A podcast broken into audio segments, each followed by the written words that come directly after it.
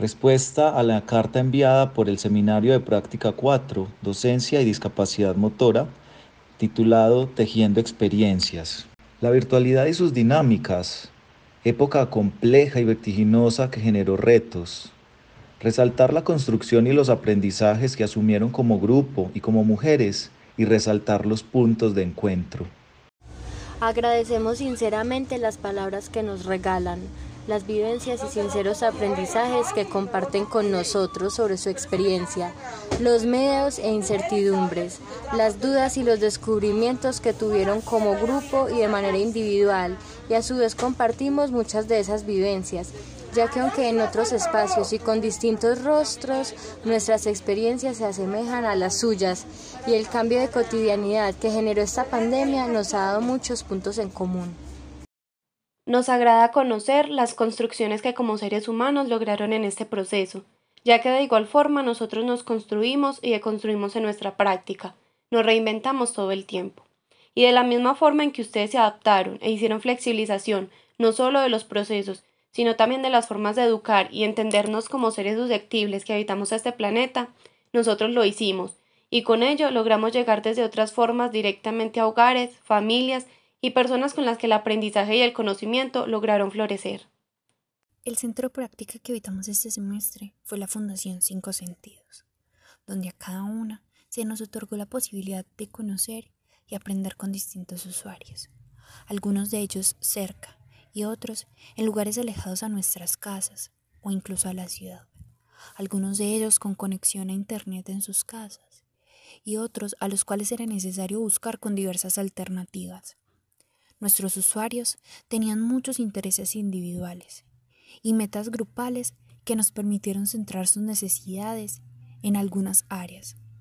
Por ejemplo, las áreas tiflológicas, su parte educativa, la vida cotidiana y como personas, o incluso quienes encontraron en nuestra presencia alivio y compañía.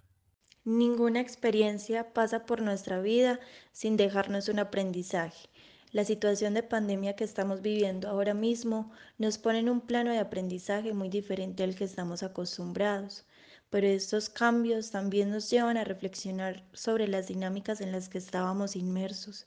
Esta situación es un campo de aprendizaje para la vida y es así como tendría que ser toda la educación. Un gran reto es aprender en medio de las circunstancias y recursos que nos rodean y prepararnos así para afrontar la vida de la mejor manera posible. Una cualidad muy bella que tenemos como docentes es la empatía, pues a partir de esta nos acercamos a la realidad del otro y comprendemos muchas de las situaciones de nuestros estudiantes. En estos casos es cuando debemos recordar y ser conscientes del por qué enseñamos y cuál es nuestro verdadero objetivo. Como docentes, siempre esperamos cumplir con la planeación y las metas que nos trazamos en un inicio. Pero en muchas ocasiones debemos ir adaptando esas metas a los cambios que se nos vayan presentando y permitir así que los procesos de los estudiantes se den en tiempos prudentes y que puedan disfrutarlo sin ninguna presión por cumplir un indicador. Hemos aprendido de nosotros y de nuestros usuarios. Nos hemos puesto en el lugar de nuestros maestros a la hora de ser flexibles con los tiempos y las notas. Día a día seguimos construyendo y vivenciando aún más este reto de ser maestro, en tiempos comunes y en tiempos de contingencia. Nadie estaba preparado para este cambio tan brusco que nos tocó afrontar. Ni familias, ni docentes, y mucho menos estudiantes estábamos listos para migrar a una educación a distancia. Pero este no es momento de rendirnos. Por el contrario, son los maestros quienes han sido verdaderos héroes y no han dejado presionar la educación. Somos recursivas, creativas, valientes, somos motivación. No sabemos en realidad qué podemos llegar a hacer en la vida de las personas con las que trabajamos y sus familias. Por ello, no debemos desistir frente a las dificultades que la vida nos pone, sino darle nuestra mejor cara, nuestro mayor esfuerzo y sacar el mayor provecho posible. Muchos de nuestros chicos y chicas, por no decir todos, tienen la mirada puesta en cada una de nosotras, ven una esperanza, una mano amiga, alguien que pueda rescatarlos de las exigencias de la virtualidad. Y es que en tiempos tan febriles todos buscamos un apoyo, una luz, alguien que nos permita seguir creyendo en que se puede seguir adelante y alcanzar nuestros sueños sin importar la adversidad. A menudo los docentes somos quienes contribuimos al desarrollo de los sueños de cada uno de nuestros alumnos, pero también podemos ser impedimento para ellos si no cumplimos con nuestra labor sabiamente, si no acompañamos y evaluamos con amor.